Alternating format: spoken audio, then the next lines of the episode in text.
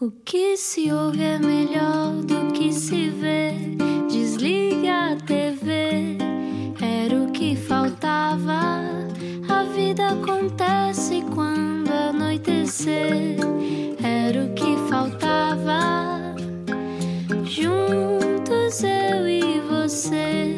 Boa noite, boa viagem com a Rádio Comercial. Hoje temos um extraordinário convidado. Uh, antes de mais, só perguntar como é foi o seu dia: foi bom, foi mau? Não quer partilhar? Ainda, sendo, sendo hora de jantar, eu digo também que uh, deve ser a hora predileta do nosso convidado. E já vamos perceber porquê. Vamos saber, sim, se não. Entretanto, Ana, se calhar explica que temos um novo horário, mas que temos também, às vezes, coisas só online. Temos é? uns extras, são exclusivos online, ou seja, a, a, conversa vai para o ar entre as 8 e as 9 da noite, mas normalmente conversamos sempre mais um bocadinho com os nossos convidados e por isso pode aceder a tudo no nosso site radiocomercial.ol.pt, também na aplicação, no telefone. Dá muito jeito, não é? Estar a limpar a casa, por exemplo, a ouvir as nossas uhum. conversas. Ou a limpar a mancha de sangue de alguém que assassinou. É tudo um bocadinho uh! o universo da pessoa que está cá hoje. Explica-nos como se eu tivesse acordado de um coma.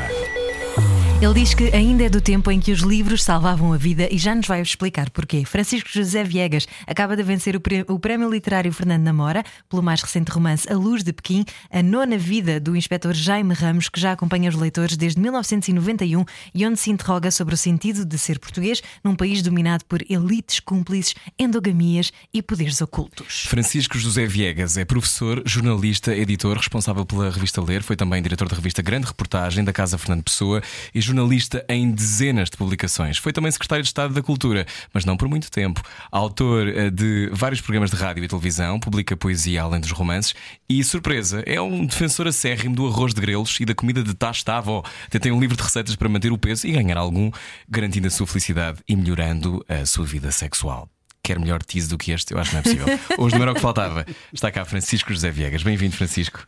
Muito obrigado. Olá, isto para nós é assim uma coisa um bocadinho fora do corpo recebê-lo aqui. Um, então a coisa mais importante da vida é comer, Francisco? Não. Não? Qual é a coisa mais importante da vida para si? Ter saudades. Ter saudades? Sim, eh, significa que houve coisas muito boas de que queremos provavelmente repetir tal como um bom prato, por exemplo, uhum. falar nisso. Uh, não, mas ter saudades é bom. As, as pessoas de, dizem que sofrem de saudades. Eu acho que não se sofre de saudades. Uh, tem saudades e, portanto, isso é uma das coisas boas da, da vida. Há muitas outras coisas boas. Eu acho que nenhuma delas é tão material como, por exemplo, comer. Uhum. Ou, ou, ou, fazer sexo, uhum. ou, ou sei lá, uma coisa, não é? Uma coisa ou conversar, palpável. Por exemplo. Conversar é menos. Conversar, conversar faz parte da nossa condição. Uhum. Não é? Uhum. Há coisas que fazem parte da nossa condição e, uhum. portanto, não. Uh, é muito difícil dizer uh, uh, no pódio das coisas uh, fundamentais está isto, isto, isto. Conversar Bom, não claro, está, então. Conversar está porque faz parte da nossa condição, nós não conseguiríamos viver hum. sem conversar. E no sentido da saudade, as tascas estão em vias de extinção? As tascas, algumas estão, uh, algumas infelizmente estão, outras felizmente estão, porque faz parte da própria ordem das coisas, umas desaparecerem e outras não. Uh, há bocadinho estávamos aqui a falar uhum. antes da, da emissão e, e, e, dizíamos, perguntávamos um ao outro muito simpaticamente, então já estamos habituados à pandemia, não é? estamos habituados à máscara. E, e eu, eu, disse uma coisa que é horrível, provavelmente, mas uh, uma das coisas uh, positivas que vai sobrar uh, disto tudo são bons hábitos uh, de higiene pública, não é? Quer dizer, o reconhecimento do espaço público, o reconhecimento da necessidade no espaço público de qualidade, etc. Há coisas que vão ficar, há uhum. coisas que vamos aprender naturalmente e essa é uma delas. Por isso, às vezes, quando me perguntam as tascas estão todas a desaparecer? Não, não todas. Algumas vão desaparecer, porque naturalmente uh, não vão existir, algumas infelizmente vão desaparecer, outras uh, seguem a sua condição, o seu tempo. Uhum. Não é? Francisco ah, estava, a, estava a dizer-nos que, que, tinha saudades de fazer rádio. Uhum. Porquê gosta tanto de fazer rádio, Francisco? Porque estamos a falar com alguém que, que, que, não conhecemos, quer dizer, estamos a falar para uma espécie de invisível, não é? Uhum. Uh, vocês fazem rádio todos os dias eh, percebem naturalmente isso. Às vezes estão a falar sozinhos, Uhum. uh, mas sabem que não estão a falar sozinhos, estão a falar com uma espécie de poeira invisível que está lá fora Uhum. e que. É lírico, que- não é?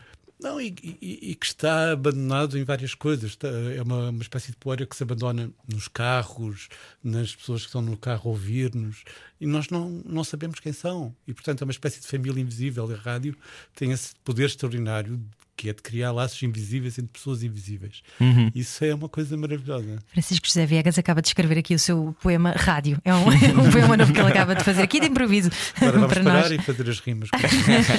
Francisco, quando é que escreveu o seu primeiro poema? Não, não, Não tenho ideia. Como todo português, eh, foi há muito tempo. Foi há muito Mas, tempo. eh, não, não, não, não recordo. Eu, eu não tenho uma imagem, confesso, demasiado mítica e romântica da literatura. Tenho, quer dizer, posso, posso ter em relação a determinados livros, a determinados autores, a determinadas coisas que eu li. ah, mas essa coisa de ah, eu aos três anos eh, escrevi um poema, não, eu acho que quer dizer, ah, nós vamos escrevendo porque queremos seduzir os outros, porque queremos chamar a atenção para nós. É um ato de vaidade a escrita. é, é, claro, é óbvio, não é? Vaidade, de, de- de- para chamar a atenção, para, para, para seduzir os outros, não é? Quer dizer, ah, nós dizíamos muito aquela coisa de Portugal é um país de poetas, porque havia muita gente a escrever poesia. Eu lembro-me da Agostina Bessa Luís, que era uma das mulheres mais espantosas eh, que, que, enfim, que viveu em Portugal, e ela dizia uma coisa muito curiosa, que dizia, ah, isso do isso de, de um país de poetas é porque nós somos em mais é preguiçosos. é? Mas porquê, Agostina? Porquê preguiçosos? Porque, quer dizer, nós escrevemos eh, poemas que é para seduzir o colega de carteira ou a colega de carteira, não é? Quer dizer, porque escrever num romance aos 14 anos é um bocadinho complicado, não é? É mais fácil um, um poema.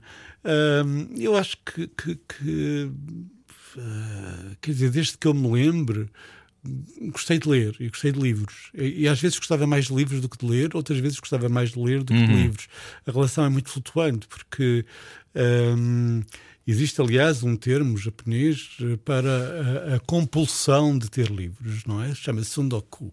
Eh, É parecido com Sudoku. Com, com o Sudoku, mas o Sundoku. Doku. É, exatamente. E essa compulsão De ter. de, ter livros, eu acho muito positiva, porque há pessoas que têm outras coisas, têm monstros em porcelana e coisas assim, E bonecas russas. bonecas russas ah, e não só.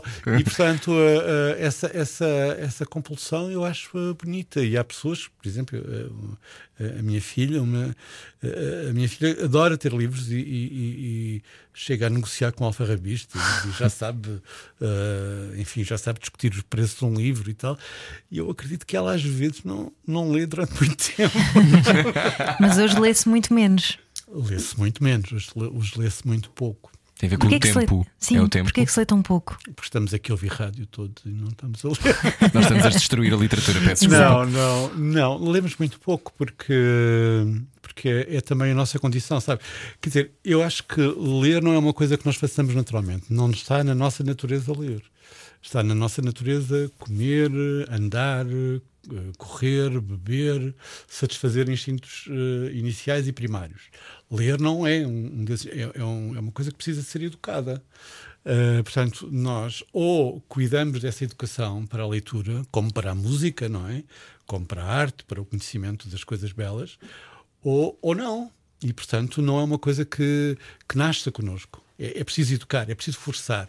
Há, há o, o- o- São Bento, não é? São Bento de Núrcia, é? estamos a falar do século VI. Século VI depois de Cristo. Fundou a Ordem de São Bento, os beneditinos, em 520. Em- portanto, já, já lá vai há algum tempo. E, e- e o que ele dizia não, não era que era. Não, era, um, era um tempo em que a leitura era difícil de acesso, difícil. Quase ninguém lia, era não é? difícil o acesso ao livro. E ele, naquela altura, teve uma coragem extraordinária em que ele diz que ler não é um direito, é um dever. Não é? E É um compromisso. monges- exato. Não é? Uhum. E, os monges da ordem eh, eh, eram obrigados a ler. É? E coitados, depois tinham que fazer para o, para outro livro Monge Copista Claro, ali, com as unhas isso, todas a, é? Não é? a ser E, comidas portanto, pela essa coisa de ser obrigado a ler, hoje as pessoas são, eh, não gostam nada que de, de- de nenhum tipo de obrigação, não Uhum. é? Mas eh, se nós não tivermos essa obrigação, eh, não, não vamos ler. Além do mais, hoje, hoje nós, por exemplo, somos capazes de gastar muito mais tempo, somos capazes, imagino, uh, de gastar muito mais tempo a, a, a falar de séries de televisão Uhum. do que de livros. É de consumo mais rápido também, não é? E não, pois, é, é porque a nossa sede de ficção, por exemplo, a nossa, no- nós temos uma sede natural de ficção, uma fome de ficção, de histórias, foi deslocada para a televisão. Porquê é que temos essa sede? É para nos revermos? Faz parte Para da nossa história, descobrirmos? faz parte Ou para do nosso escaparmos? destino. Não, faz parte do nosso destino. Nós contamos a nossa vida por histórias, não é? Uhum. É, Quando de- fala do seu passado, fala, eh, conta uma história, não é? O Rui que quer falar do seu passado, conta Uhum. uma história. Não é? E isto é. eh, contar histórias está, está na nossa memória. É? Uhum. Agora, de que forma é que, é que a contamos? Ou, não é? Isso, é, isso, é, isso é especial. Se pensarmos que a Netflix, por exemplo, no ano passado, investiu 69 mil milhões de dólares em, em, em séries de ficção, eh, e, portanto, retirando daí os devidos lucros, imagine-se quantos leitores se perderam. Isto é natural. Não é? Eu não estou a dizer, ah, malandro a Netflix. Não. estou a dizer que isto é natural. Estou a dizer é que nós, os que gostamos de ler, os que achamos que ainda faz sentido ler, temos que fazer algum esforço por haver mais livros nas escolas, por levar as pessoas a ler mais. Não é? Eh, eu até tenho uma ideia eh, sobre isso. Acho que se devia proibir a leitura. Não é? Proibir a leitura? Exatamente, o fruto proibido. Não, é exato. Se nós proibirmos a leitura, vai haver mais gente a querer ler. Gosto Aquela coisa ideia. de. Não é? Aquel- Aquelas campanhas eh, Sim. de defesa da leitura e da promoção da leitura Ser ao contrário. são todas idiotas. São todas pirosas. São, São todas demasiado más. pedagógicas, não é? Sim, são chatas, más, apelam aos nossos bons sentimentos, ao sentimento de cidadania, blá, blá, blá, Quer dizer, coisas que É não tudo muito moralista, não pode ser. Quanto mais negro for, melhor É, então. Não é só moralista, é errado. Porque ler não é. Ler não, ler não faz de nós melhores cidadãos. Não. Eh, Quer dizer, para- eh, não faz. O- o- a, a- leitura faz de nós pessoas mais perturbadas, pessoas mais felizes, pessoas mais infelizes, mais eh, eh, cativadas para o mal, mais cativadas para o bem. Não faz de nós melhores cidadãos. O que faz de nós melhores cidadãos é eh, não ditarmos papéis para, para, para o chão, pagarmos os nossos impostos. fazer- Isso é bom cidadão. Não é? A leitura não. A leitura fa- até pode fazer de nós pessoas mais infelizes não é? E portanto, esta coisa deles andarem a dizer não, ser bom cidadão é ler mais, ler mais é ser bom cidadão, eu sou contra. Quando era secretário de Estado da Cultura, pensou nisso? De agora Penso. vamos proibir a leitura Pensei sempre nisso. o tempo todo que lá estive. Ahm, ser, ser secretário de Estado da Cultura foi um momento feliz para si ou não gostou nada? Foi um momento de, como é que se diz agora, desafiante. Disruptivo fora da É caixa. um riso fantástico. Eu adoro. É desafiante. É desafiante. É desafiante. Ah, a política era uma coisa que, que ponderou um dia entrar, nunca Ah, quis. Nunca pensei, mas a certa altura nós temos que. hum, co- como é que nós estamos a, dizer há bocadinho compromissos? Temos Uhum. compromissos e temos que aceitar algum compromisso com, com, com a sociedade, com o país, quer dizer. hum, e, e, portanto foram, foram, foi uma, foi, nós vivíamos em condições muito especiais e, e eu aceitei esse, esse compromisso. Não, não, não estou arrependido. É, é, é uma experiência que, que não é totalmente gratificante, mas, que- mas como nós sabemos, se há coisa que não existe na política é gratidão. Isso não existe. Não é? Gratidão é uma coisa, por amor de Deus, quem quer gratidão não vai para a política, vai para outra coisa qualquer. Na política, não. A política é um jogo, é um jogo feroz. não é? Quem Como a espera- vida. Diz, Ana, Nas suas crónicas costuma falar de guerrilha cultural. Acha que hoje em dia não conseguimos conversar sobre os temas sem nos atacarmos uns aos outros? Acho que vivemos num, num período muito especial de ressentimento e, de, e também de ignorância. Portanto, as coisas estão muito ligadas uma à outra. Eu acho que eh, vivemos em, entrincheirados. Não é? Eh, vivemos muito entrincheirados. Quer dizer, eu tenho esta opinião, tu tens esta opinião porque eh, estás a pensar mal. E, portanto, não se escute exatamente o que se diz, o que se pensa, mas as razões ocultas. E, portanto, é como se nós estivéssemos a dividir o mundo entre bons e maus e, estupidamente, nós estivéssemos no lado dos bons. Sempre, é? Dizer, sempre ainda por sempre cima. no lado dos bons. Eh, ou porque fulano é, é- é- sei lá, pensa mal, não é? E- eu, eu acho que há determinados momentos na história da humanidade em que o ódio flutua com mais facilidade. E este é um deles, não é? Uhum. Provavelmente nós não aprendemos todas as lições do século XX e estamos a repetir no século XXI uma série de patifarias que se fizeram, que se fizeram Uhum. Lá atrás. E não lhe custa ceder, na sua opinião, quando está a tentar atingir um consenso? Eu sou um marxista, neste sentido do Groucho Marx. Ah, do Groucho Marx, ok. Do comediante, ok. do, do Groucho Marx, que dizia uma coisa maravilhosa. Ele dizia: Estes são os meus princípios. Se não gostarem, tenho outros. Não, é? É, é, ele, é, é, o- não, neste sentido, quer dizer. é, é, os nossas ideias, os nossos valores são aquilo que nos move, como é evidente, não é? E nós te- mas devemos estar disponíveis para ouvir os outros. Ouvir os outros não significa aceitar tudo o que os outros nos dizem. E às vezes até agradecemos ser ouvidos, embora as outras pessoas não concordem nada connosco. Portanto, tem que haver alguma reciprocidade. Não é? Eu sou do Futebol do Porto, outra pessoa é do Benfica, outra, infelizmente há coisas assim. outra pessoa é do Sporting. Portanto, isso não quer dizer que nós não, não nos possamos rir, inclusive a rir das nossas próprias opções. Não, é? Então deve adorar aqueles programas de comentários de futebol. não, porque não se riem. Exato, muito a exato, sério. era isso Não é? mesmo. Isto é, isto é outro dos problemas da nossa sociedade, que é a falta de riso. A falta daquele riso genuíno, não é? A falta da. A falta da, de uma certa. Desobediência. Sim, Porque rir é desobedecer também, não é? não sei. Não sei se é. Rir é dar-se conta da fragilidade das coisas. E de que nem Isso é tudo é bonito. tão sério Sim, sim. como isso, não é? Uhum. Por exemplo, nós hoje partimos do princípio de que há palavras muito boas como rebeldia, desobediência. Se calhar. Mas porquê é que não é bom ser conformista, delicado, Obediente. deitar-se deitar a horas, Sim, etc, sim, sim, etc, não é?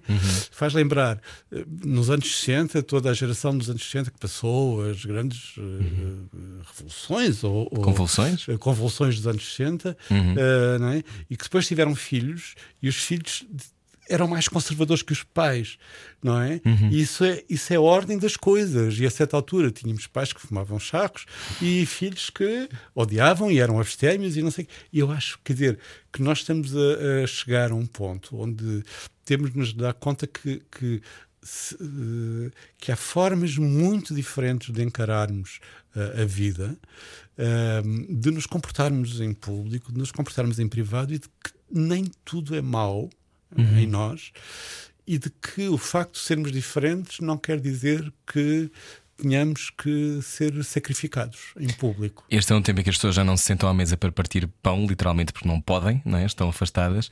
Mas nós temos esta coisa que está a dizer de não nos conseguimos encontrar. Há uma lucidez em gerações anteriores que, se calhar, por exemplo, na minha não há. Eh, eu Há mais hoje- maturidade eu sinto também, que, não é? que, obviamente, não, não é comparável, mas aquela coisa de há um radicalismo que é muito deste tempo que tem a ver com.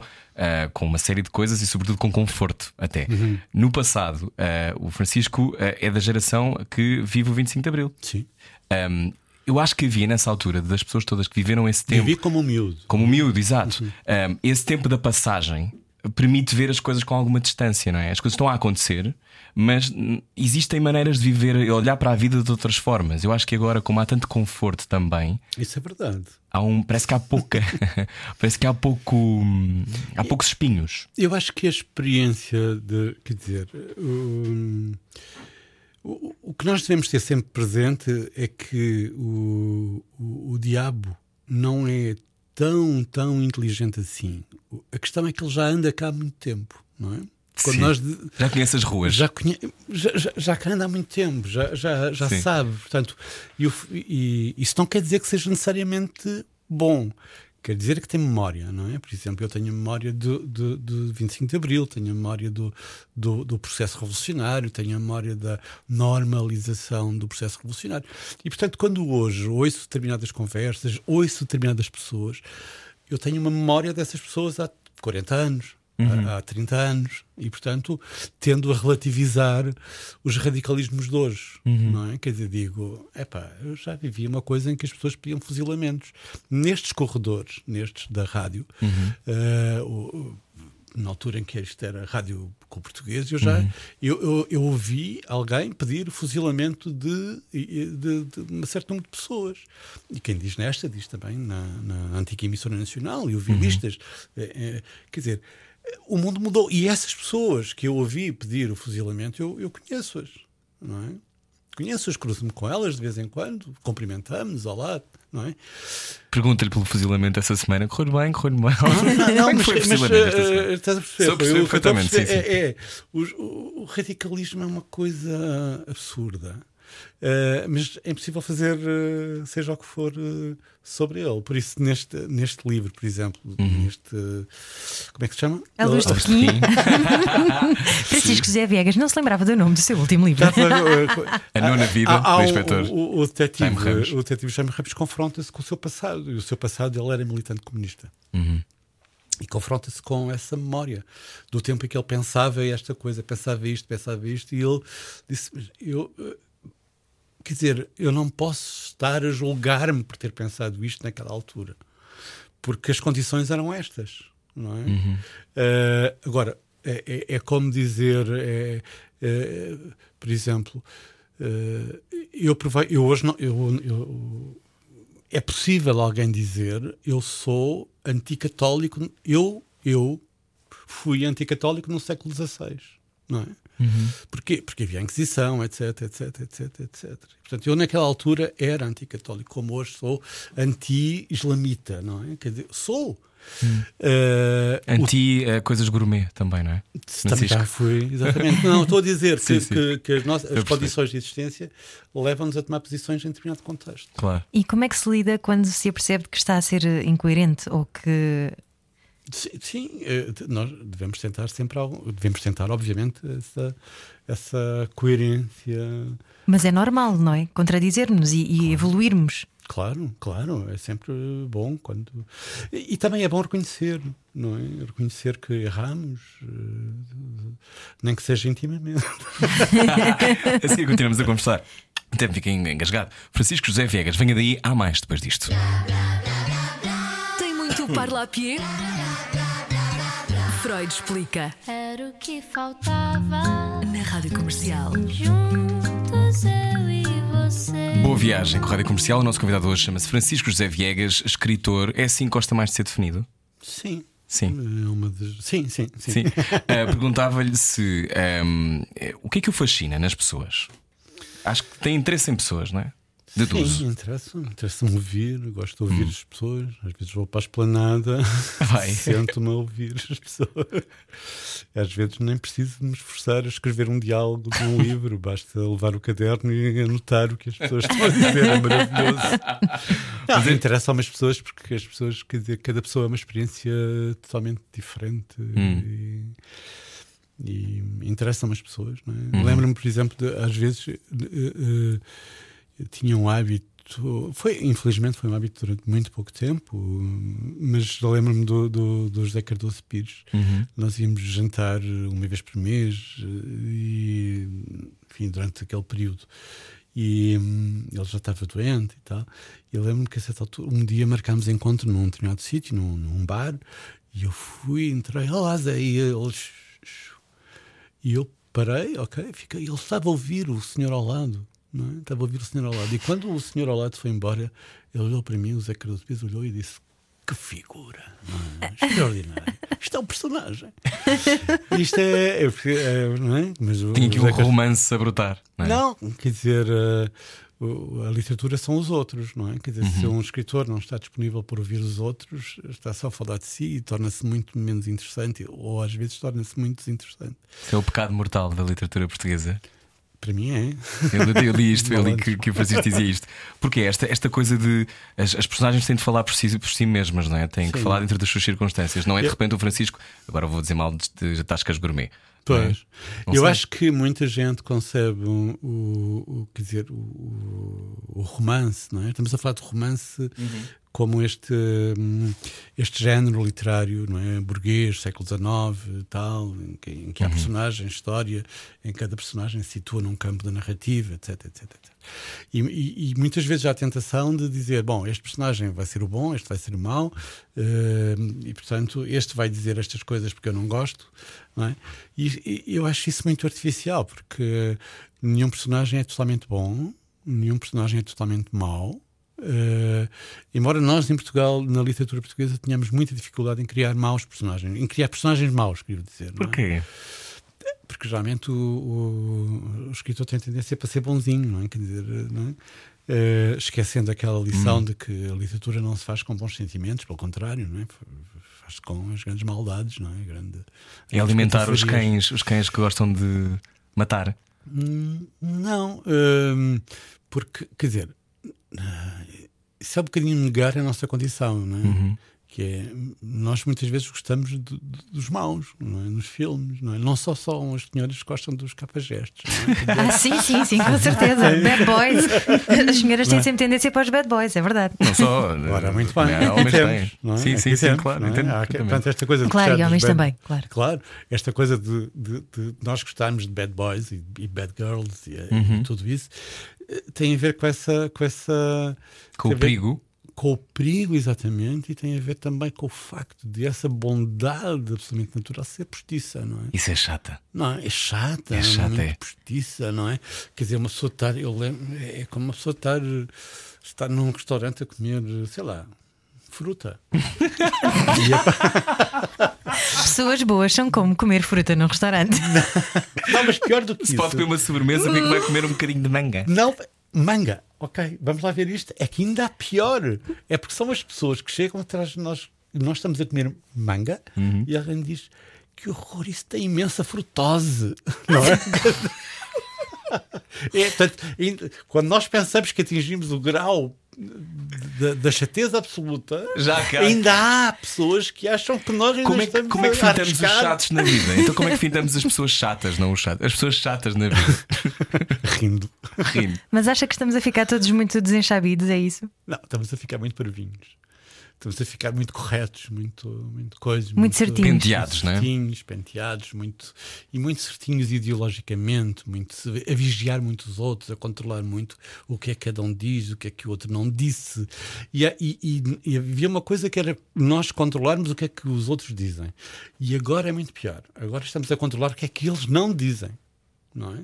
Se Ah, não ele- falam sobre determinado assim, assunto. Não, não falou sobre isto. não. Não é assim tão boa pessoa e não está assim tão atento porque não disse não sei o quê. Exatamente. Não Pois, disse exato. que além do mais ainda não falou disto, não é? Se cá tinha um É. minuto para falar e obviamente não dá para Claro, tem que falar também disto.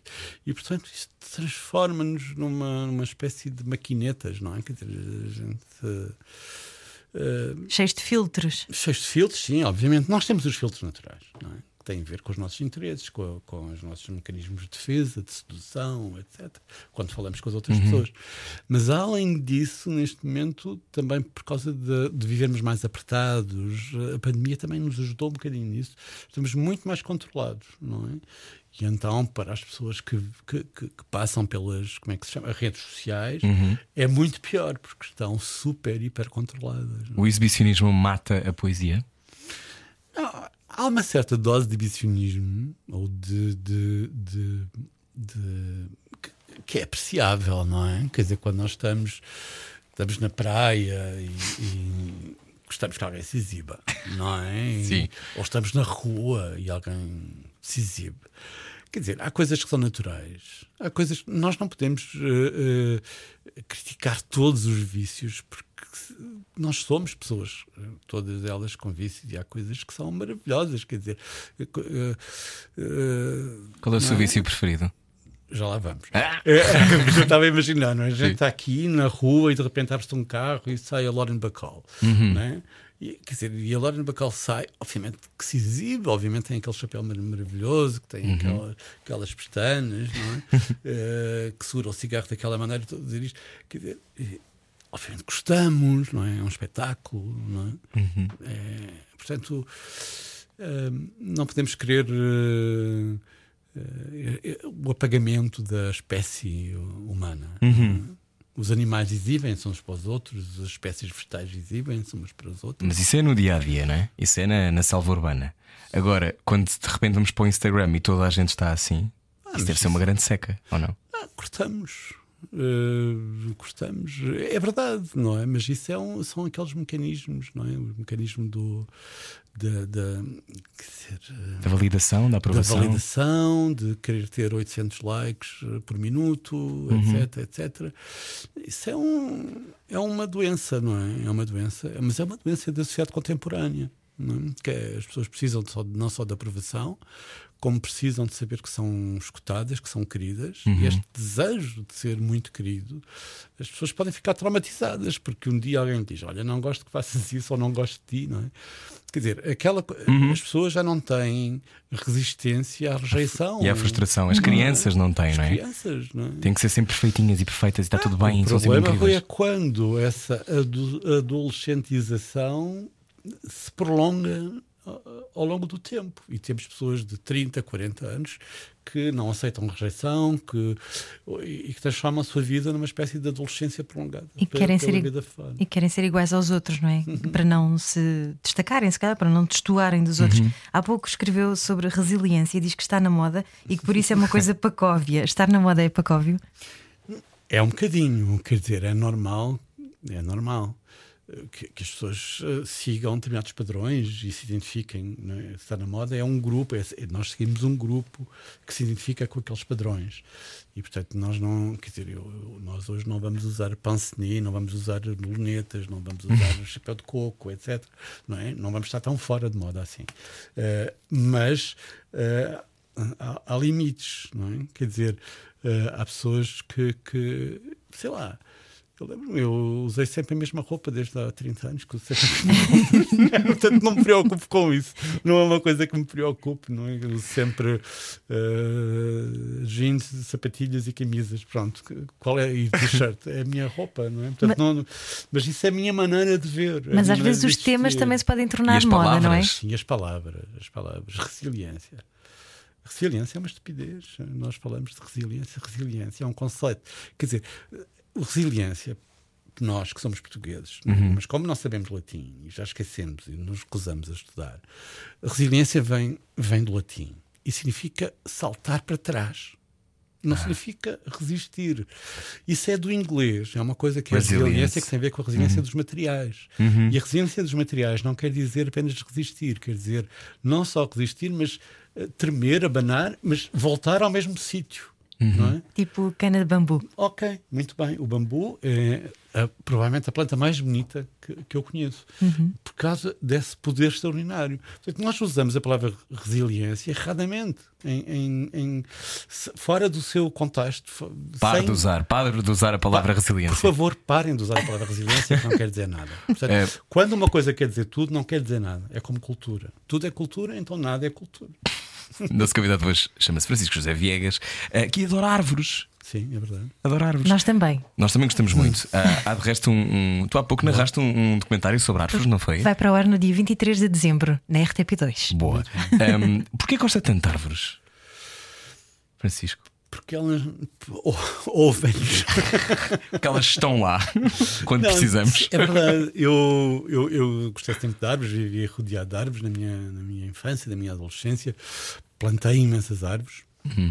Com o meu avô plantei centenas de árvores, não é? amendoeiras, eh, árvores de fruto, etc. E árvores decorativas, eh, pronto. E, e gostei sempre de árvores e, e- e gosto de florestas. E, um dia estava na, estava na Indonésia e há um, uma amiga que me leva um, que me leva a ver uma coisa que era o Jardim Botânico, não é? E, e o Jardim Botânico eu pensava que era um jardim botânico, como aqui em Lisboa, não é? ou, no, ou no Porto, um jardim. Não. O jardim é uma montanha, é uma montanha. E então entra-se, não é? Tem, tem imensas espécies, todas catalogadas, é uma floresta. E a certa altura é? dobrámos uma esquina, uma esquina não, quer dizer, um, um declive, e há centenas de pessoas, uma centena de pessoas, espalhada nesse declive, diante de um lago, a olhar para as árvores. E eu perguntei: o que é que as pessoas estão aqui a fazer? Bom, estão a olhar para as árvores. Não é? Eles no Oriente têm isso, não é? A terapia da Exatamente. floresta. Sim, exatamente, exatamente. E, e- e eu estudei essa coisa, porque é que, o que é que isso significa, o que é que... E, e a verdade é que eu às vezes ao domingo que, que- que ia sozinho para a Serra de Sintra, não é? ia sozinho, absolutamente sozinho, ver, ver árvores. é? Dizer, e aquilo- Obrigada, já não me sinto tão estranha. não, não, é bom, é bom, tranquiliza. Tranquiliza muito, pessoas, sim. Tranquiliza, obriga-nos a parar, obriga-nos a respirar, hum, obriga-nos a interromper as coisas, a ver o movimento dos ramos. eh, E depois é muito curioso porque de semana para semana as árvores mudam muito. Não é? Perdem folhas, ganham folhas, a- a cor é diferente. E isso é. obriga Quer dizer, é- e, depois tem outra vantagem: é inútil. não é? É inútil, não é? Como- não tem tal como a poesia, nenhuma. não é? A poesia Exatamente. também é inútil, mas Exatamente. serve para tanto. Exatamente, é isso. Quer dizer, essa coisa de. Estás a ver? Para que é que isso serve? Bom, exatamente, não serve para nada, não é? Não serve para nada, serve para nós nos comovermos e, e, sobretudo, para nós. eh, nos, eh, para nós respirarmos e estarmos quietinhos e estarmos em silêncio sem ser exatamente um exercício não é não, não é um exercício não é um não é um trabalho de não não não, não pagamos a um instrutor para nos ok para nos obrigar a fazer isto não Embora para os cientistas que nos estejam a ouvir, a quimicamente acho que reduz mesmo os níveis de É verdade. stress e de ansiedade. Sim, é é? verdade, é verdade, é verdade. É verdade. E portanto, eu, mesmo sem saber isso, eu comecei a olhar para as árvores de outra maneira. Não só as árvores da minha infância, as amendoeiras, as- os carvalhos, os castanheiros, não é? os liquidâmbar, etc. coisas. Mas comecei a olhar para as outras árvores, a estudar as árvores. E, e isso, isso Então, se calhar, cidades mais verdes com menos crime, não é? Porque acalma. Se calhar de repente não, vamos, não, vamos, não sei se, se, isso, se há uma relação geométrica, mas provavelmente há. não é? Se as pessoas tivessem mais capacidade, pudessem parar mais vezes, interromper, se calhar, processos de loucura ou de demonização, não é? Um, às, vezes, às vezes eu acho que uma das. Há a questão do déficit de natureza, não é? Das pessoas não, não estarem perto de árvores e não estarem perto das As florestas. pessoas, quando vivem rodeadas de beleza, eh, tornam-se são mais felizes, não é? Qua- Quanto mais beleza tiverem ao alcance da mão, Uhum. mai- têm uma possibilidade de ser mais felizes, contactam de mais perto a, a- Uhum. a beleza. Portanto, a- e aqui queremos dizer a natureza, o oxigênio, o verde, Uhum. a cor, a mudança, a, passagem do tempo, etc. Não é? E uma cidade mais bonita, mais verde, é também uma cidade que faz as pessoas eh, respeitar essa, essa beleza. E, portanto, as coisas são. eh, não sei se há uma correspondência geométrica entre. Uma o folha. aumento de crime, As folhas e os crimes. Não, é mas, porque. mas na verdade temos que tornar o nosso planeta, a nossa cidade, o nosso bairro, uma coisa cada vez mais bonita. Seguir continuamos a falar com Francisco José Viegas, porque ainda nem falámos deste livro e eh, também de crime. Eh, afinal de contas, não é sobre o crime. Ah, isto já conversamos. é a seguir. Tem muito parlapié? Freud explica. Era o que faltava. Na rádio comercial. Juntos eu e você. Bom final de dia com a Rádio Comercial. Hoje o nosso convidado é Francisco José Viegas, escritor. eh, acaba de vencer o prémio literário Fernando Namora. Gosta de receber prémios? Quem não gosta? Há pessoas que não gostam. Chama a atenção. Isso é fita. É fita. Não tenho dúvida nenhuma que é fita. Ok. Vou confiar em si. Gostou? Então, este. eh, a, a Luz de Pequim, a, Luz de Pequim, eh, a nona vida deste- desta personagem, que até já entrou em, em livros de outros eh, autores, que eu acho extraordinário. O Walter Gomes também foi nosso convidado há pouco tempo. Ehm, como é que é isto de acompanhar, ter esta, este, este personagem? É uma pessoa viva, não é? Que, que quando- de vez em quando visita. Sim. É isso que se passa. Estabelecemos uma relação com uma pessoa de papel. Jaime Ramos. Só que a certa altura essa pessoa de papel tem hábitos, tem vícios, tem defeitos, tem qualidades e, e fala connosco e, nós, e, e ela que manda. Porque a certa altura nós queremos, eu quero, não é? Que, que ele faça determinada coisa, ele- eu sei que ele não vai fazer. Não é? Ou porque é que ele não diz isso? Eu sei que ele não diz. Porquê? Porque há uma coerência. Não é? há, há histórias giras sobre isto. Não é? Há muitas histórias giras sobre o, inclusive sobre o Jaime Ramos. Eu costumo contar aquela, aquela coisa que é. eh, isto a mim é, dá-me uma grande alegria, que é, por exemplo, quando um livro sai na Alemanha ou Itália, que são os países onde eh, aparece uma, uma cinta à volta do livro a dizer mais uma investigação de Jaime Ramos. o meu nome aparece pequenino, o nome do Jaime Ramos aparece grande. E, quer dizer, Isso é a suprema vitória. É, dizer, é chato, não é? Mas, eh, mas, é, mas é de facto dá uma grande alegria perceber que uma criação nossa se tornou carne e osso para muita gente. E lembro-me que de vez em quando eh, no Porto, as pessoas do Porto que dizem ah, aqui foi o, o sítio onde o Jaime Ramos fez isto, onde, onde ele fez aquilo, não é? E portanto, isso é, é, é bom, porque que significa que uma coisa que nós criámos de papel já levantou em papel, não é? já bateu asas, já, já voa, não é? Já, já tem vida própria. Isso é muito bom. Lembro, Uma vez estava em Itália e havia o, o lançamento de um livro na, na Feira do Livro de Roma e havia uma emissão de, de televisão na- na, na, na, na RAI e, e, mais ou menos seis e meia, sete da tarde, e o senhor pergunta-me o que é que. Bom, e agora o que é que o Jaime Ramos eh, vai cozinhar para. Porque o Jaime Ramos é um gastrónomo, cozinha, cozinha em todos os livros e tal, e ele perguntou-me de maneira muito simpática o que é que ele vai cozinhar, e eu digo, não é? Com aquele ar de autor, não, tal, tossicando primeiro. Bom, eu, ele não sei, mas eu. E ele interrompe, não, se não quero saber, eu queria mesmo saber o que é que ele vai cozinhar. É? Portanto, fui ultrapassado completamente por, por Jaime Ramos. Isto, é, isto é, é, é bom, é bom saber que ele ganha vida própria. Eu lembro-me que uma vez estava a apresentar um, um, um dos livros, já foi há muito tempo, há 15 anos, imagino, O Longe de Manaus, e, hum, em Leiria. Leiria. Num, num fica bar- longe de Manaus. fica Um longe. bocadinho. e que havia, uma, e havia um barzinho em Leiria e, e havia um lançamento lá do livro. E, e há uma senhora que, está na, assistência que disse: Olha, eu nunca li no livro seu, vim aqui com uma amiga que, que, que é sua leitora e tal, mas fala-me um bocadinho de Jaime Ramos, conte-nos um bocadinho. E eu disse aquelas coisas, pronto, normais, Jaime Ramos, agente da Polícia Judiciária, inspetor da Polícia Judiciária no Porto, vive na rua tal, vive num primeiro andar ou num segundo andar, a namorada mora no terceiro, ele tem um, um, sei lá, um carro, não sei, contei aquelas coisas. Pronto, aquilo, e a senhora, ah, muito obrigado. E há uma senhora lá ao fundo que diz: Olha, eu, desculpe, mas isso é tudo mentira. E eu fico, é tudo mentira. Então eu é que escrevi, agora a senhora diz- e ela diz: não, porque ele não vive nada no segundo andar, vive no primeiro. Ele não tem nada desse carro, tem outro. E eu percebi que ela tinha razão. que eu me tinha enganado. E portanto. Porque é uma pessoa que ela conhece, não é? É uma pessoa que ela conhece, que ela tinha anotado, não é? E havia pormenores que eu tinha escrito nessa altura e que pronto, me passaram. E eu cheguei a casa, não é? E como bom aluno, como escritor bem comportado, fui tomar nota daquilo tudo. Escrevi um caderninho onde que, que mantenho, conservo, onde tenho tudo, desde a conta bancária dele, a roupa, as marcas de, de roupa, desde as marcas das boxes. Os créditos de empréstimo à habitação, tudo, aquelas coisas, claro, tudo, tudo, tudo, tudo, tudo. E ele entra derrompante na sua vida, está a jantar e de repente aparece assim uma. penso como é que ele cozinharia. Mas espera que esta história não acaba, porque o que, o que é que acontece? Uh, passados não sei quantos anos, espera aí, hum, quatro anos, há um novo livro, uh, chama-se Mar em Casa Blanca, e há uma, uma sessão de apresentação em Leiria. E alguém me pergunta: Ah, o inspetor Jaime Ramos tem evoluído e tal, e tal. E ele tem. E eu conto esta história. Havia uma senhora em Leiria, aqui exatamente, e tal. Pronto.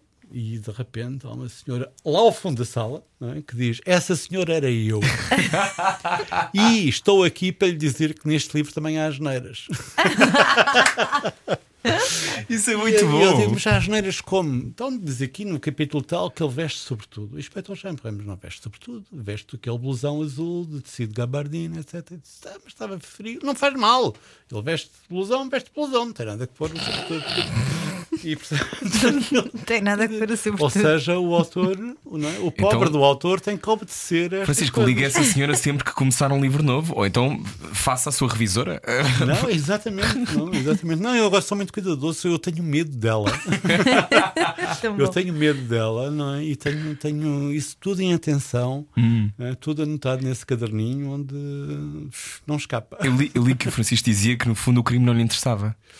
Sim, quer dizer, há uma tentação que é do escritor se transformar um bocadinho em mestre-escola. Uhum. Eu detesto um bocadinho isso, essa ideia do escritor ser eh, ter que dar opiniões sobre tudo e estar. eh, quer dizer, é como as opiniões políticas de Maradona, não me interessam para nada, interessam-me como um semideus de futebol, não é? Quer dizer, gosto muito. Ele calado é um poeta, não é? Era. Era, Sim, não, sim. É? não é? Exatamente, exatamente. E portanto, o escritor também, quer dizer, ele tem que me fazer vibrar ou chorar ou rir com aquilo que ele escreve. Não tem nada que me dar lições sobre a vida. Uhum.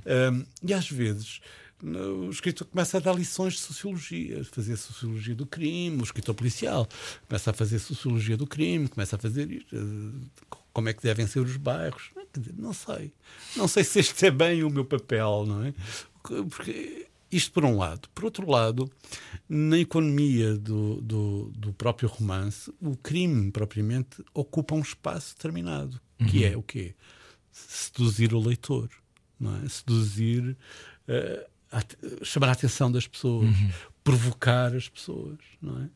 Porque que- é essa a função do crime na literatura policial, porque senão, se, se- se de facto os romances pol- policiais fossem manuais de sociologia do crime, os nórdicos estavam lixados.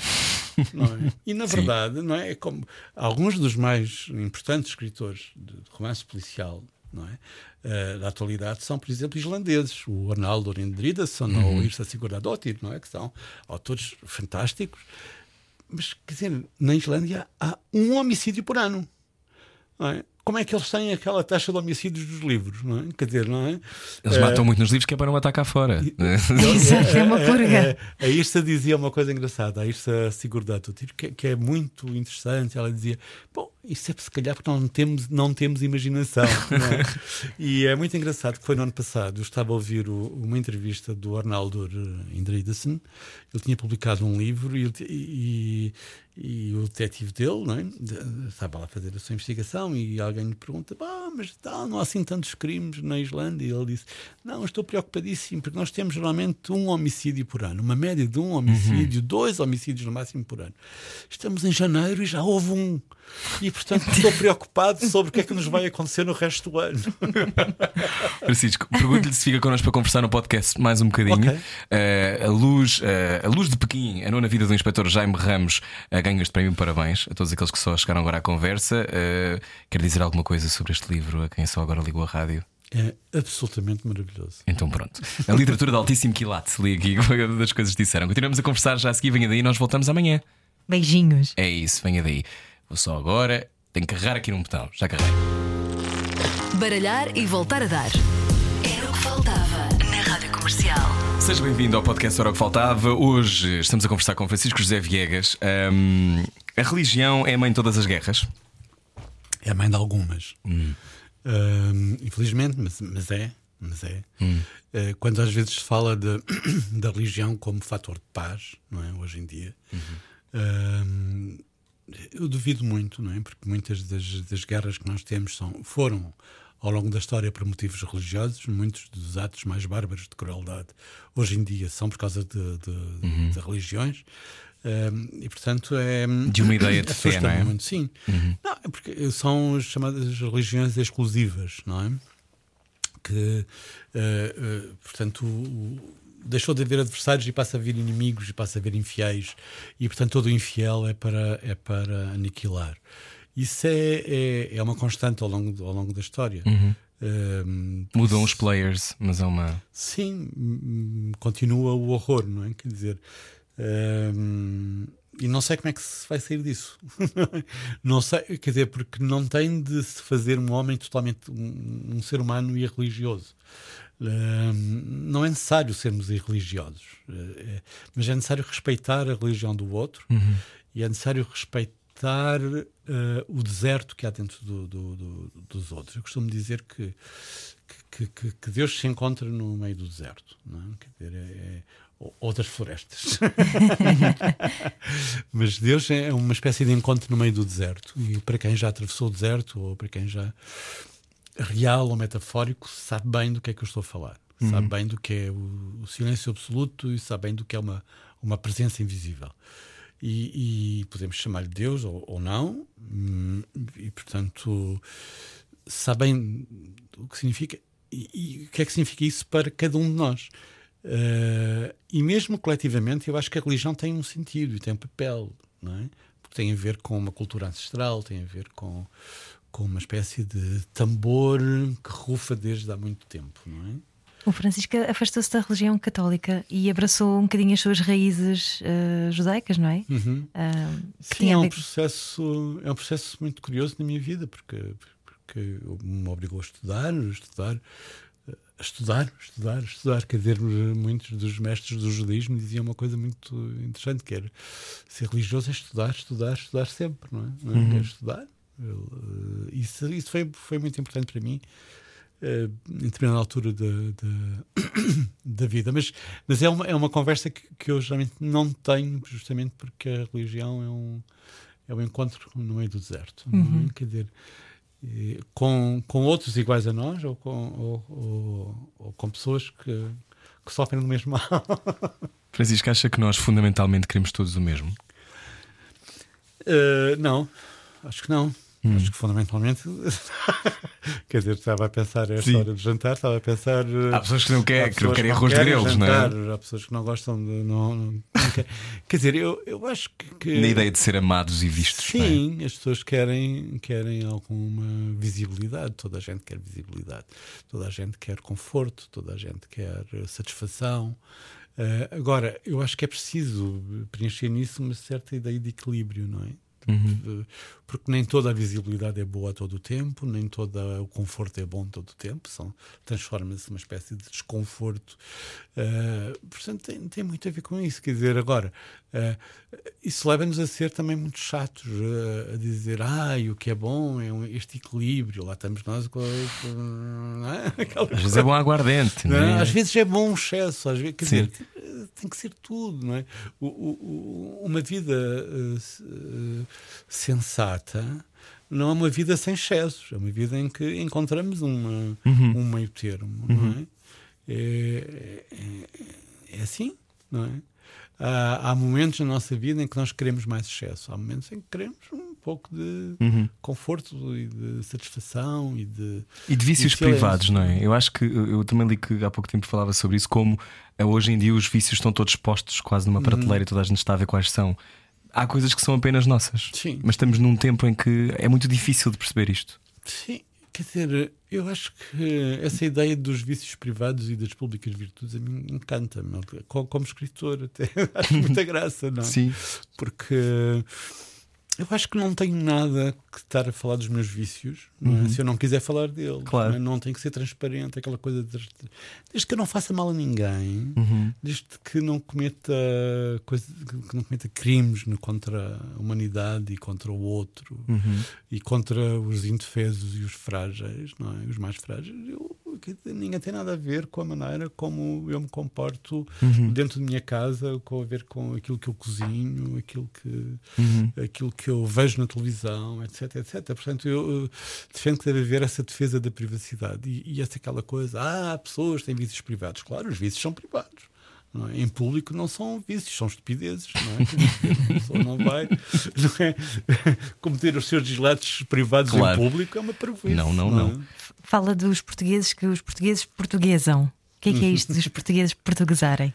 É, quer dizer, quando às vezes nós somos um povo, acho eu, que somos um povo com excesso de preocupações de identidade. Não é? Aquela coisa, ah, não, temos que ter uma companheira de bandeira, temos que ter uma televisão pública, temos que ler, temos que ter isto, temos que ter símbolos, temos. Não é? Quer dizer, e no fundo, quer dizer, as elites preocupam-se com essas coisas, como não se preocupam com a vida real, preocupam-se com essas coisas. E os portugueses, coitados, os portugueses portuguesam, os portugueses vivem a sua vida, fazem a sua vida. Não é? Esta coisa dos portugueses portuguesarem é porque, independentemente das parvoices das suas elites e dos seus maus negócios e da maneira como deram cabo do país e continuam a fazê-lo, uhum. uh, os portugueses vivem. Os portugueses portuguesam. É? Mas, mas vivem sem sem se expressarem, sem dizerem o que lhes vai na alma, sem terem maneira de o fazer? Eu, eu não acredito que nós, os portugueses, somos pessoas inocentes e boas. Não é? Esta ideia de que ah, os portugueses são boas pessoas, mas depois. Não, os portugueses são tão boas e más pessoas como outras quaisquer. Não é? Esta ideia de que nós temos que defender a, a bondade e a genuinidade absoluta dos portugueses, não vou nisso. Conheço imensos portugueses maus.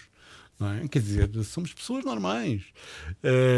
Fazemos aquilo que eu, quando eu disse essa, essa coisa dos portugueses portugueses, eu estava a falar de uma, de uma classe de portugueses, que são os portugueses de que nós não falamos. Nós, eu, Ana, Rui, não falamos. Uhum. não é? E quais são? Eu chamo a especial atenção para, para, para essas pessoas. Durante a- o primeiro confinamento, na pandemia, toda a gente fazia. Fazia pão em casa, yoga, não saias de casa, vai ficar tudo bem, brum, aquelas coisas. Hashtag, hashtag. Vamos, vamos, aquela coisinha, vamos, ah, não, não saia de casa, não é? Mas havia pessoas que tinham que portuguesar.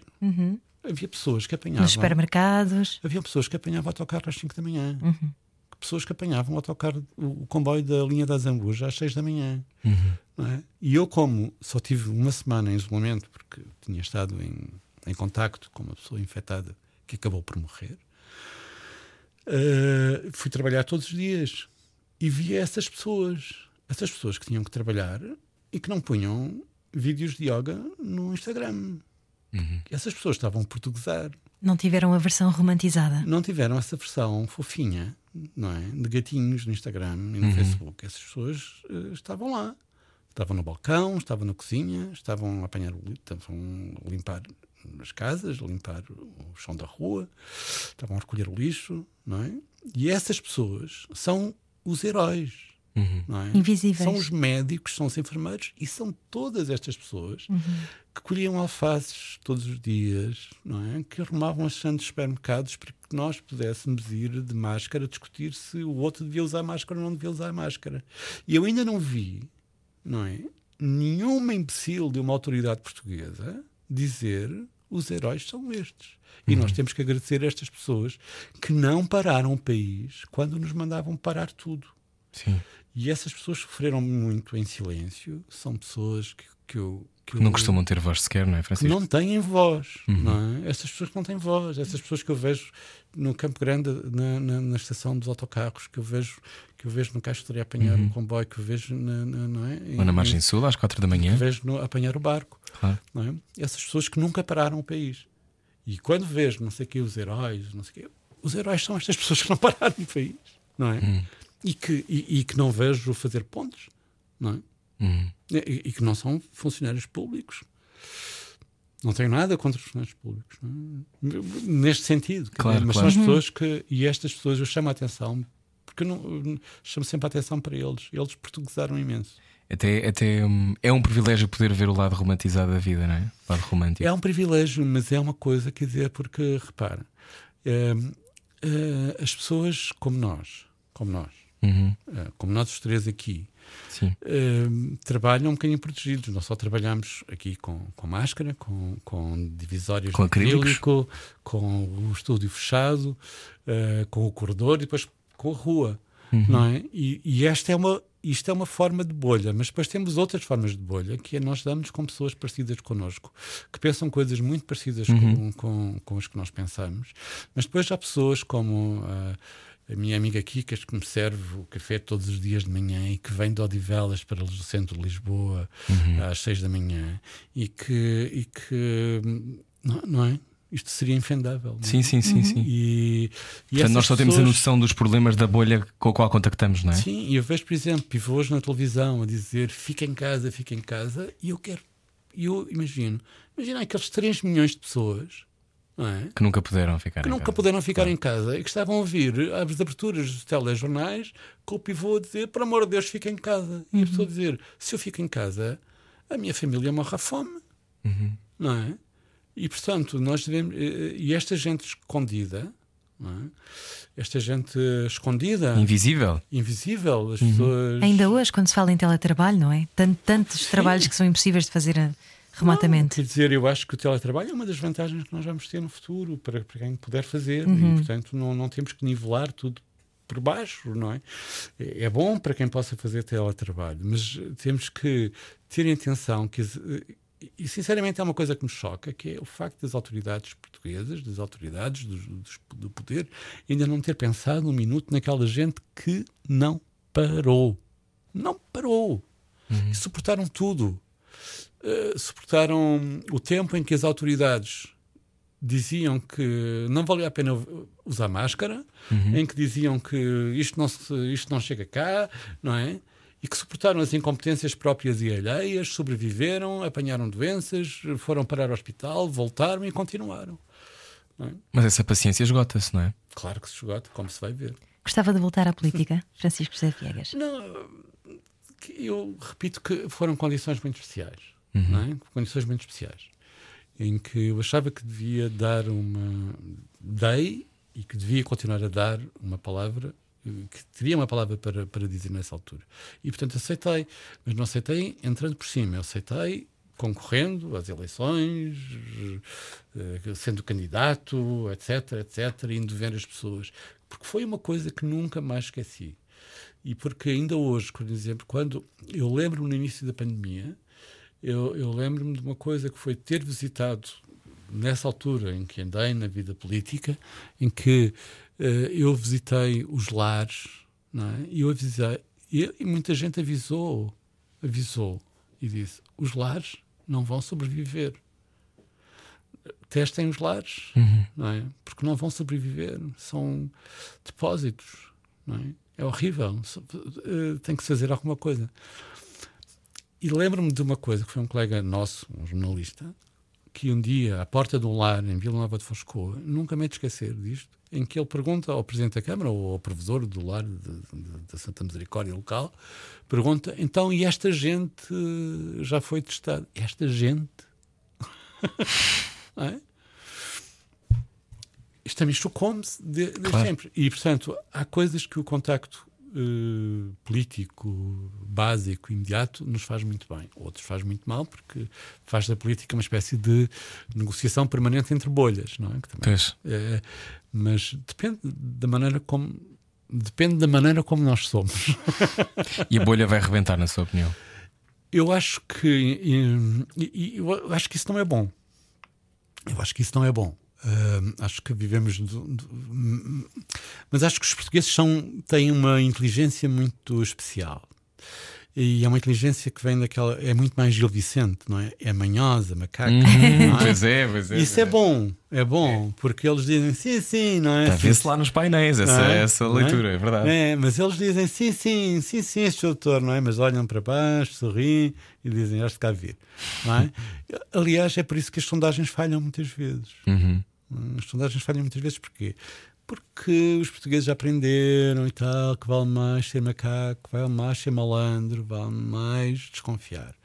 E eu acho que um, quando se espera, quando se espera uma explosão de populismo em Portugal, espero eu não me enganar agora. Uh, acho que os populistas vão levar para trás. É? Populistas vai... de esquerda e direita vão levar. Vai haver Acha que não vai haver uma frente de direita depois da geringonça? Uma, uma... uma frente de direita? Depois da geringonça? Creio, dadas as circunstâncias. Eu sou contra as frentes. Pois. Sou contra o frentismo de esquerda e contra o frentismo de direita. Uhum. E eu uhum. acho que as pessoas devem lutar por aquilo que, que consideram ser o mais conveniente e o melhor também para, para, para o país, independentemente. Um, quer dizer, uh, mas não devem fazer alianças uh, que de alguma maneira sacrifiquem o essencial.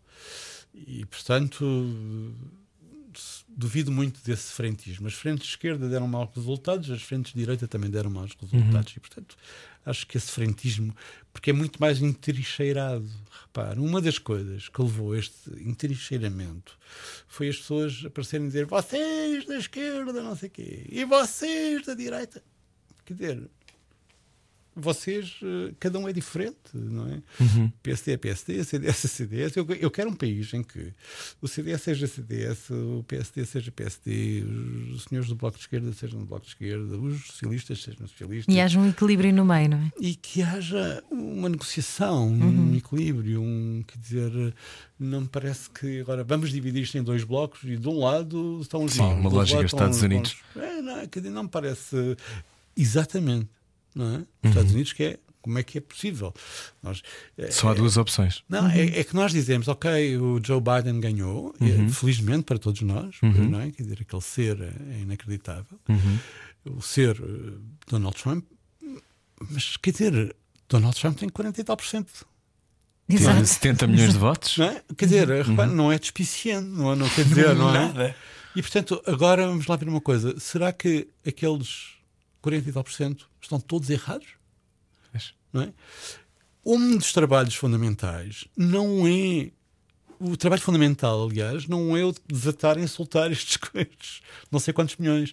É tentar perceber porquê que isto acontece.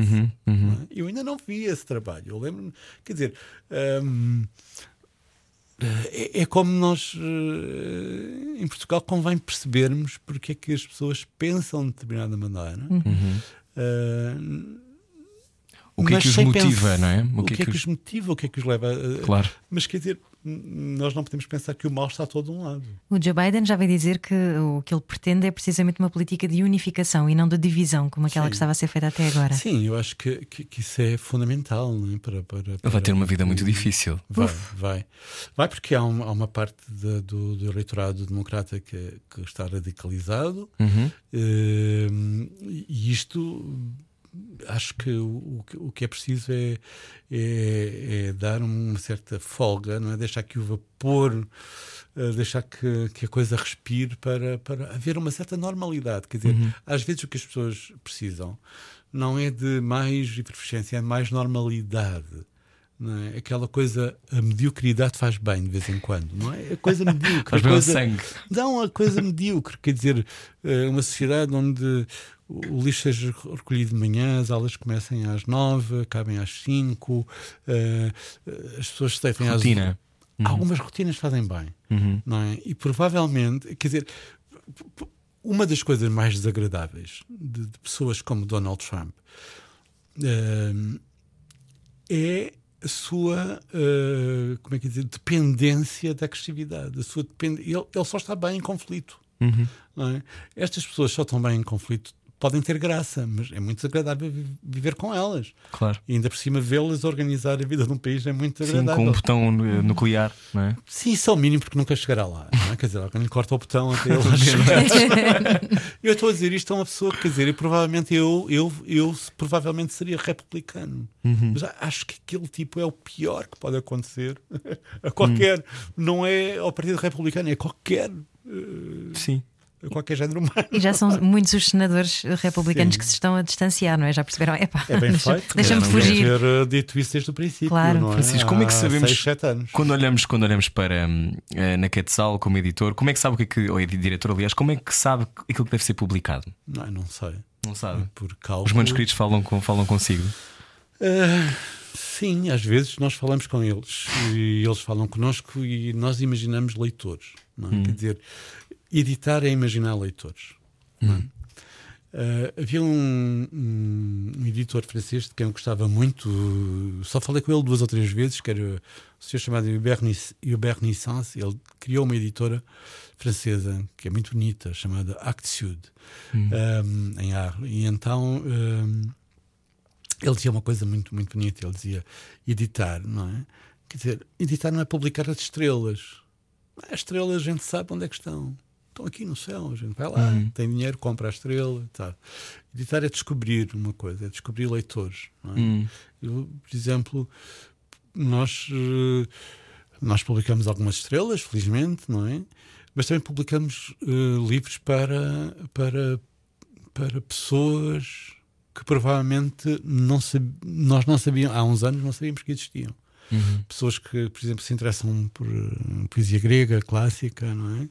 É, é extraordinário, porque é que nós, no fundo, já vendemos 4 mil exemplares de, de uma antologia bilingue de poesia grega. Eu vi à venda. Achei é? extraordinário.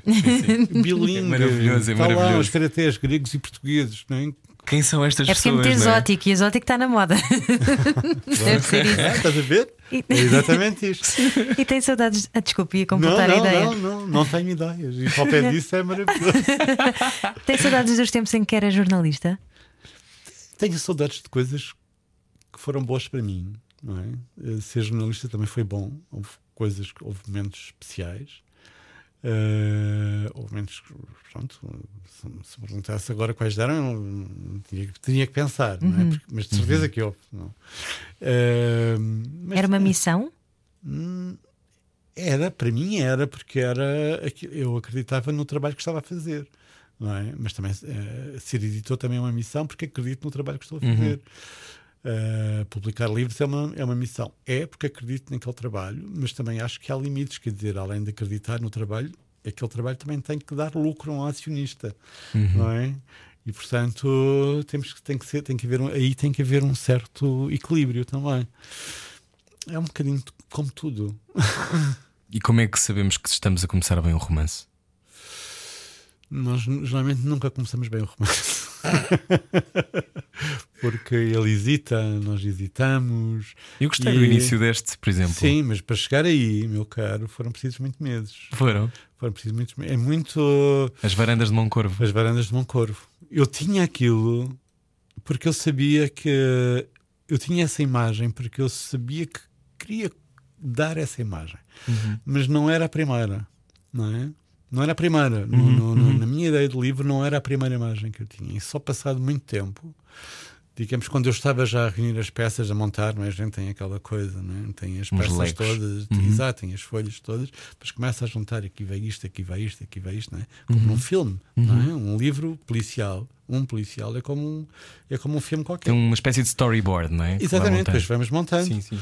não é? E eu disse isto, não é? eu lembro perfeitamente não é? De- de- das horas que eram, não é? Lembro perfeitamente, era assim de madrugada, tal, Que madrugada, acorda porque muito cedo, não é? muito cedo. Três e meia. Quatro, quatro Oh, horas. Francisco, mas não podia acordar às sete. Não, porque Gosta de. Gosta outras coisas para fazer. Já percebi. É? ok. Mas eu lembro que aquela coisa, não é? e lembro de ter acendido um cigarro e ter dito: isto, meus amigos, é como vai começar. Foi isso que eu disse. E gosta dessa sensação. e gosta Aos seus amigos sensação. imaginários. Sim, sim. Essa sensação é, é fixe, é boa. É, porque é aquela que disse assim: epá, é mesmo isto que estava aqui. Estava aqui à minha frente há tanto tempo. Eu epá, agora vejo aqui as varandas de Moncorvo. É exatamente isso que eu quero. Mas para acordar tão cedo, também se deita cedo? Sim, sim, Ok. sim. Eh, para mim, o recolher obrigatório já começou há muito A luz eh, de Pequim, o nono, eh, o nono, a nona aventura de Jaime Ramos. Francisco José Viegas, muito obrigado eh, por ter vindo. Ainda não respondeu só a uma pergunta que é se os, se os livros salvam a vida. Ah, salvam, salvam. Salvam? Salvam. Há livros que nos salvam a vida, porque por esse motivo. E, e nós não sabemos. Não? Nós não sabemos. Nós pensamos que um livro que nos salva a vida é um livro que. Ui, que a gente gosta tanto. Ui, não... Às vezes não é nada disso. Às vezes, se calhar, é só os Maias de Queiroz. Às vezes é só a Cidade e as Serras. É só um livro que, a certa altura, nos obrigou a virar a página. E é uma tem lá uma coisa que a gente não esquece. Qual foi o coisa. seu? Se calhar é a Cidade e as Serras dessa de Queiroz. Que- Há, há vários livros, não é? Quer dizer, dentre os milhares, há vários livros, não é? Mas eu gosto muito desses clássicos. Gosto cada vez mais dos clássicos. Gosto cada vez mais do Essa, é? daqueles livros que, que, que estão lá não sei quanto tempo, não é? O, o, o meu, a minha edição dos Maias já não tem lombada, está gasta, não é? já, já, já desapareceu. há vários livros do Cabilo que já desapareceram, há vários livros de, de poesia século XVIII que já desapareceram, não é? Mas qual é o livro que salvou a minha vida? Isso não há, mas agora há livros que de vez em quando salvam a nossa vida, naquele instante. Lembras-te de algum, Rui?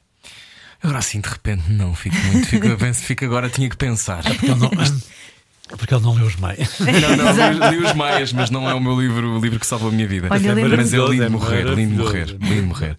Muito obrigado, Francisco José Viegas. Eh, bem-vindo, eh, bem-vindo, não, obrigado e adeus. Adeus, obrigado e bem-vindo, e bem-vindo de qualquer forma. Obrigado a Deus, não se esqueça de pôr a máscara. Exatamente, exatamente. Exatamente. Ponha a máscara, mantenha a distância de segurança. eh, batalharemos todos contra o gourmet. Chega de gourmet nas nossas vidas.